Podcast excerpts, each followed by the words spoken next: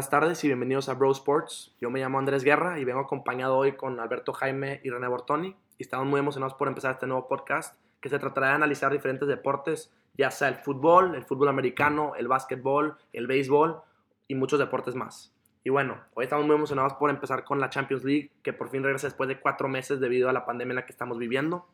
Y bueno, estamos muy emocionados, ya se puede ver aquí que los fanáticos del fútbol ya quieren que regrese esta liga. ¿Qué tienen que decir, chavos? Este, buenas tardes Andrés, yo estoy la verdad muy emocionado por el regreso de la Champions, siento que van a haber unos partidazos y pues me quedo con la duda de, de cuáles serán los resultados. Buenas, eh, Alberto y, y, Andrés. Yo estoy igual que Alberto, listo, preparado para los partidos de este fin de semana y, y ver qué, vienen los resultados y quién será el ganador de la orejona en este año. Y bueno, pues lo más importante es recalcar que en cuatro meses todo puede cambiar y pues eso es algo que a mí me interesa mucho debido a que los equipos pueden ser completamente diferentes a, entrando a la pandemia a salir ahorita que ya estamos en, más o menos calmando la cuarentena pero bueno, el primer juego es del Manchester City contra el Real Madrid y tenemos un resultado de 2-1 en el juego de ida a favor del Manchester City y es importante recalcar que ellos eran visitantes, lo cual les da una ventaja muy grande debido a que ya tienen dos goles de visitante. Y bueno, ¿qué opinan de este juego? ¿Quién creen que ganará? Pues es un, es un, es un buen juego. Como dijiste, lo del cambio de cuarentena y de este post y pre-cuarentena, el Madrid es un equipo totalmente diferente al de la ida eh, yo ganó la liga, se la, se la ganó básicamente el Barça y está, está listo para, para demostrar que, que, le puede ganar al City en, en Inglaterra y, y, que va a pasar a la siguiente ronda. Este, ahí no estoy de acuerdo contigo, René, porque por más que ganó la liga y el Real Madrid pues, ganó sus, sus últimos siete de sus últimos ocho partidos, este, la verdad no los veo ganando al Manchester por la falta de Sergio Ramos. Siento que Sergio Ramos fue una gran parte de, esos, de esos partidos ganados que, que, los ayudó a ganar la liga al final.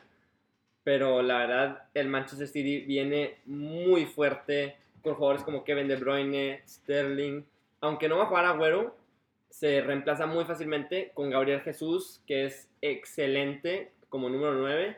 Y la verdad no veo que Real Madrid le... No, sin, duda el, eh, Ramos es una eh, es un jugador fundamental para el Madrid, aparte es el capitán, pero yo creo que su presencia en el estadio, él va a estar ahí, viajó con Madrid el día de hoy a, Manchester y él va a estar desde fuera y, sus compañeros saben que no lo pueden dejar después de todo lo que ha hecho para poder ganar la liga en, España. Yo creo que el, la fuerza y la ambición del Madrid, el 13 veces campeón, el verdadero rey de Europa, yo creo que nunca lo puedes dar por muerto y cuando lo das por muerto, es cuando más vivo está y cuando más, cuando más fuerte te pega.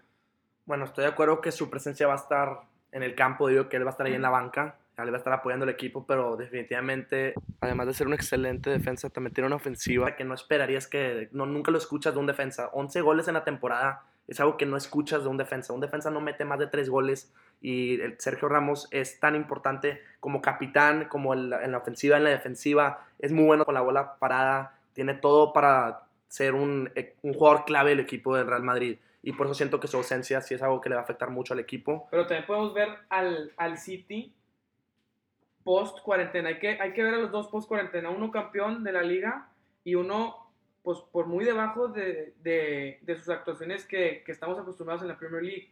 Este año el City perdió nueve partidos de liga y es lo máximo que ha perdido Pep Guardiola con el City en, toda su, en, o sea, en todo su, su, mandato con el City. Pero, y yo creo que es, es, algo, es algo a ver, es algo, o sea, no es tan igual que siempre, no es el mismo City. Sí, pero después de la cuarentena no era un mal equipo. Siento que muchos partidos se perdieron como que ya cuando iban a entrar a la cuarentena empezaron a perder nivel y siento que después de la cuarentena como que empezaron ahí a medias y ahorita para el final ya estaban, ya estaban arrasando. O sea, por ejemplo, vimos el 4-0 de Liverpool, que aunque mucha gente decía como que no, pues Liverpool ya había ganado, entonces pues ya les valió. Pero como quiera ganarle 4-0 a Liverpool, pues la verdad no todos. O sea, está muy difícil. Y pues tienen jugadores muy, muy peligrosos. Y de sobra, o sea, tienen Sterling de repente empieza de banca, Bernardo Silva empieza de banca, Mágico puede empezar de banca. Tienen a Phil Foden, que es, es un joven muy creativo, que la verdad lastima mucho a, las defensas. Sí, el Madrid, el Madrid tiene unos problemas atrás. Este, sabemos que por, por como no va a estar Ramos, va a tener que empezar Militao o Nacho, que son dos defensas que pues pueden equivocarse y los del City te... Sí, completamente. Te Es que no es lo mismo, porque tener a Ramos allá atrás es tener a tu capitán. Ramos está dando órdenes cada minuto del Sí. juego. Es el que hace que la bola vaya para arriba. Es, es el capitán. O sea, no, no reemplazas a un capitán. Y siento que eso es lo que le va a afectar al, al Real Madrid en la defensa. Pero es, es, es mucho, eh, o sea, el, el Madrid no batalla en esta competición. Siempre lo ves abajo y acaba ganando tres veces, tres veces campeón seguidas, este, cuatro veces campeón en cinco años. O sea, yo creo que este no puede ser el partido en donde lo dejas morir. Y yo creo que mañana, mañana puede sorprender a muchísima gente, incluyendo a mis compañeros aquí que piensan. Pues Que sí, sí, pero que- la diferencia de no tener a Cristiano Ronaldo es muy grande, honestamente. Sí, yo estoy, me gustan mucho tus puntos, René, pero definitivamente le tengo que dar la ventaja al Manchester City en este juego. Eh, no solo eso, eh, después de investigar en muchos sitios, eh, sí puedo ver que la mayoría de la gente le da una ventaja al City, porque definitivamente es un equipo más fuerte, más preparado, tiene la ventaja de los goles de visitante. O sea, el Real no puede ganar 1-0, tiene que ganar 2-1 para que se empate el juego o hasta más. O sea que sí está muy difícil eso, tienen que remontar. Y bueno, el Manchester City sí se ha demostrado ser un equipo muy poderoso, muy fuerte. Y no me cabe duda que puedan mantener esa ventaja y ganar el juego y irse a la siguiente ronda. Claro, yo veo una ventaja de, de 2-1 del Manchester otra vez. Yo también puedo ver algo similar a eso. No me sorprendería para nada un 2-1. Y bueno, tampoco me sorprendería que el Real pueda demostrar lo que tiene ellos. Sí, es un equipo pues, de, toda la, de, to- de toda la vida. O sea, no, no, no me sorprendería que también puedan grande. remontar y demostrar lo que, lo que son y lo que siempre han sido. Continuando, tenemos el juego de Juventus contra el Lyon y ya tenemos que el primer juego de ida quedaron 1-0 favor Lyon. Y bueno, ya sabemos que tienen la ventaja de 1-0, pero el Juventus sí es definitivamente un equipo mucho más fuerte, en mi opinión. En Claro. todas las estadísticas se ve claramente que es un equipo que está mucho más preparado para seguir adelante en la Champions. La neta, Lyon, viendo cómo le fue en la Ligue 1, no demostraron lo suficiente para que a mí me convenzca que pueden continuar. Sí, de, de acuerdo. Este, la Juventus quedó campeón, pero con muchas incertidumbres. Eh, la Juventus, a comparación del Madrid, fue un equipo de bien a mal.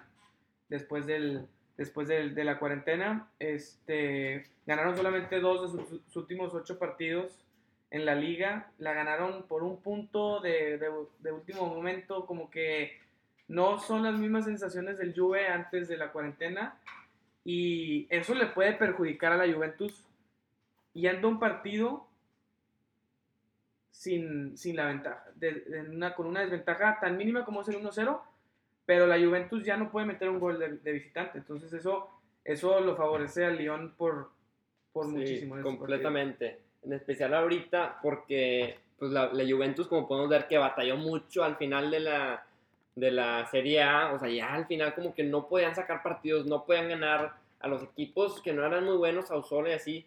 Pues tampoco les ganaban o empataban, o sea, ganaban por muy poco. Sí. Este, No dan las mismas sensaciones que da la Juventus de Sí. Ronaldo, de Dybala. de- Exactamente. Y el Lyon, de hecho, viene de jugar una final de Copa contra el Paimán. Y de ocho partidos, lo Ah, tenían en el cero todo Sí, el tiempo claro, fallo sí. en perdieron 6-5 en penales. 6-5. Este, pero la fue, fue estructurados bien. Y si se plantean bien en el juego, pueden mantener equipos grandes como Paris Saint Germain o la Juve en ceros. Como vieron, pues en la ida también los dejaron en ceros a la Juve. Pero un, si, si el Lyon plantea un partido de quedarse atrás, va a perder el partido. No hay manera de contener a este tipo de calibre de jugador como Dybala y hablando de Ronaldo, en, Pues digo, en en la rondas finales de la Champions sabemos quién es Ronaldo. Ronaldo de la Champions es en rondas finales. En, en los grupos puede que pues, te meta unos goles o tiene 64 goles en rondas finales. 23 en, en los 16 finales. O sea, el Ronaldo, si tú, si tú planteas a tu equipo con esa ventaja de un gol a cero y te vas atrás contra el equipo de Ronaldo, estás, estás totalmente equivocado y vas a perder. Sí, claro, Mr. Champions, pues ya todos saben que está, está loco ese, ese hombre. Claro. Pero, pues en la ida fue exactamente lo que hicieron. Fueron, hay que pegar al contraataque, hay que pegar al contraataque y plantarnos atrás. Y pues sacaron el 1-0. Y yo creo que este partido se me ve más bien como un empate si el Lyon la juega muy bien y si... O sea, pues, pasa León. Sí, yo digo que pasa el Lyon con un empate. Yo sí estoy de acuerdo que el Lyon tiene mucho que demostrar y el Juventus no ha sido el equipo Sí, que claro, cuando teníamos eres- cuando eres entrando un a la cuarentena. Que, que se puede, que no, que no tiene nada que perder. que Sí. puede jugar a algo distinto para ver si, si le sale, Pues claro. pues yo creo que, o sea, pero no, no lo veo sacar el partido. No, es lo que iba a llegar yo. Definitivamente, por más que Juventus no ha sido el mismo equipo cuando entró la cuarentena que ahorita, sigue teniendo una ventaja para mí enorme. Sí, no está ni cerca, yo le pongo un resultado de 3-0 por lo menos. Si no, hasta más. Yo neta creo que el equipo de Lyon no va a poder parar la ofensiva y, no va a poder atacar contra la defensiva que tiene Juventus. Es un equipo muy fuerte y no creo que Lyon tiene ni cerca el mismo nivel del que tiene el Juventus. Sí, pero en términos de jugadores individuales, completamente de acuerdo. La Juventus es un, es un equipo que no se compara al Lyon. Es mucho más grande, con mucho mejores jugadores. Pero la cosa es que, por como estaban jugando al final de la Serie A, no convence a nadie. Este, el coach, Mauricio Sarri, no podía hacer una formación correcta, no podía conectar a los, a los jugadores correctos. Tenía muchas diferentes delanteras en todos los juegos. Ponía a Dybala con Ronaldo, y luego Higuaín, y luego de repente a Douglas Costa, y de repente cuadrado en la defensa, y de repente en la delantera. Siento que no sabía, no sabía ni lo que estaba haciendo. Y entonces ahí fue donde se perdía mucho el toque, no había buena com- comunicación, los jugadores no sabían lo que, lo que estaban haciendo. Y pues eso es algo que puede pasar si le vayan a la formación en este partido. El Lyon puede, puede salir arriba. Y yo creo que algo importante de recalcar es que Memphis Depay no jugó el primer juego.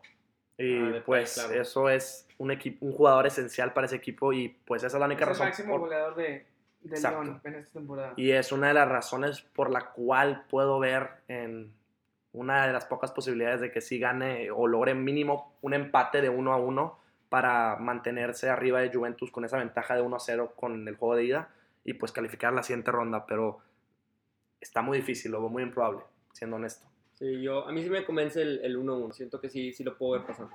Está bien. Yo sí me quedo con la Juve. Yo también me voy a quedar con la Juve, pero pues ojalá y pueda dar el Lyon lo que tiene y, lo, y por qué está, calificó a la Champions. Y bueno, el tercer juego es del Barça contra el Napoli. Y ya sabemos que de ida el Napoli eh, empató contra el Barcelona 1 a 1. Y bueno, pero la ventaja la tiene Barcelona porque técnicamente ellos fueron los que jugaron de visita y tienen ese gol de visita. Pero este, al igual que el juego de Juventus, el Napoli sí tiene cosas que demostrar. Sí es un equipo, pues, para llegar aquí, para llegar aquí tienes que ser un equipo suficientemente bueno, pero yo siento que el Barcelona es indiscutiblemente el equipo favorito en este juego y no me cabe duda que pueden demostrar lo que tienen y ganar. O sea, están enojados, acaban de quedar en segundo lugar de la liga literal. Real Madrid le robó su posición como el campeón y pues que se canceló la otra copa, solamente les queda esto y pues yo los veo llegando con todo para tratar de calificar por lo menos a la siguiente ronda.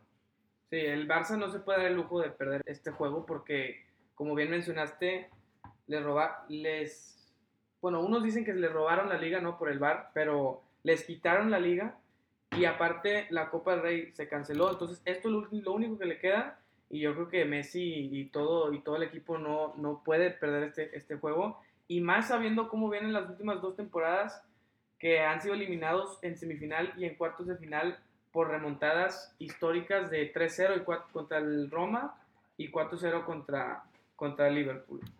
Pero bueno, el, el Napoli no es, no es ningún, ni- no es ningún equipo fácil. Tiene nombres como, como Mertens, Sí, claro. como, como Coavali en, en la saga central, como... Son Callejón, claro, es un Callejón. equipo muy, muy poderoso. Insigne. Y por lo que, por el pasado de Barcelona, que ya mencionaste, Roma, Napoli, este, pues son pues, ya conocidos por más o menos tener el pecho frío. O sea, como que cuando llega el momento, ya no saben qué hacer, ya no saben cómo actuar. Este, y pues eso es algo muy, muy malo y es algo que no puede tener el Barcelona ahorita en este partido. Y, No, se puede el lujo de eso. Sí, claro. Y de hecho, un dato del Barcelona que está muy impresionante es que son invictos en partidos como locales en la Champions desde el 2013. Esos ya van siete años, siete años sin perder en casa. Este, y la verdad es un chorro, es un chorro, pero siento que ahora ser local sin aficionados, pues te quita un poco el hecho de ser local. Siento que pierde ahí un poco Pero el sigues toque. en tu cancha, en tu, o sea, te sientes en casa.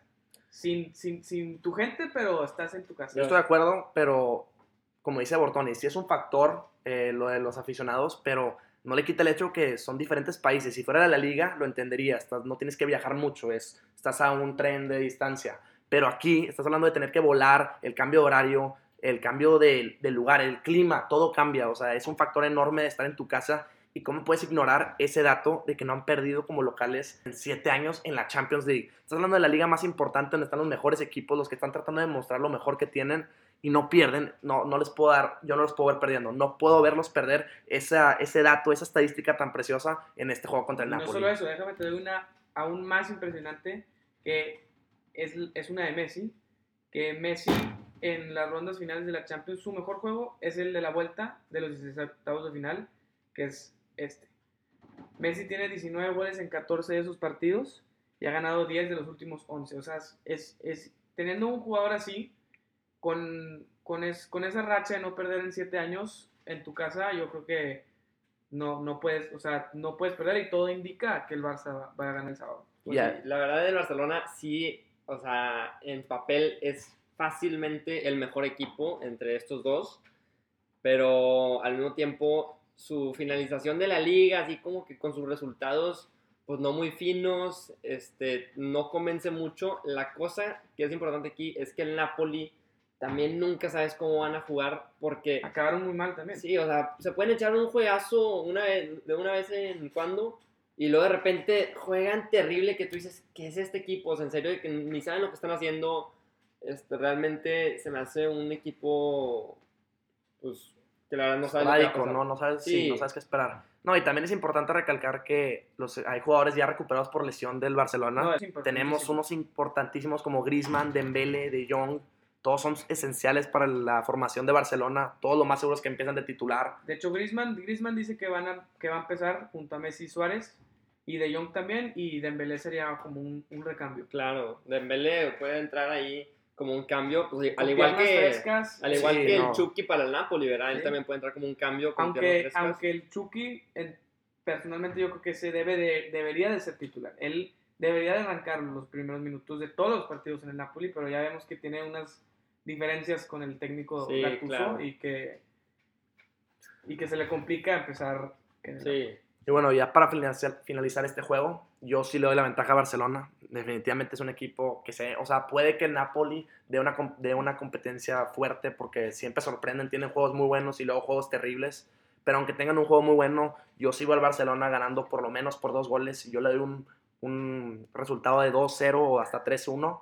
Pero yo sigo a Barcelona calificando la siguiente ronda. yo veo un, un 2-0 a favor de Barcelona. Yo veo un Barça ganando, no sé cuánto y tampoco sé cómo. Sé que el Barça de repente te puede dar un mal partido, pero tiene el resultado, o te juega un partido extraordinario, dependiendo de cómo juegue Messi muchas de las veces, pero yo creo que va a ganar el juego. Excelente. Y bueno, el último juego que pues para muchos es el menos interesante y pues La neta, para nosotros también por varias razones. Y bueno, es el de Bayern contra el Chelsea. Y pues el resultado de ida fue el Bayern 3 a 0 a favor. Y bueno, pues no solo eso, también el Bayern iba de visitante, o sea que tiene tres goles de visita. O sea que para que el Chelsea pueda tener chance de calificar, tuviera que ganar por más de tres goles. Y no solo eso, sí, tiene, va de visitante, va contra uno, el mejor equipo. O sea, este equipo tiene el potencial de ganar la Champions fácilmente, es el favorito. No, todos nosotros creemos que es el equipo que lo va a ganar todo. Y pues lamentablemente Chelsea no es un equipo tan malo, pero pues le tocó en la primera ronda ir contra este equipazo y pues no tiene nada que hacer ahí contra ellos. No, Sí. sí. definitivamente el Bayern es el más fuerte de toda la competición. Claro. Este, y los números lo dicen, o sea, está Lewandowski que tiene 11 goles y que es el máximo en la temporada.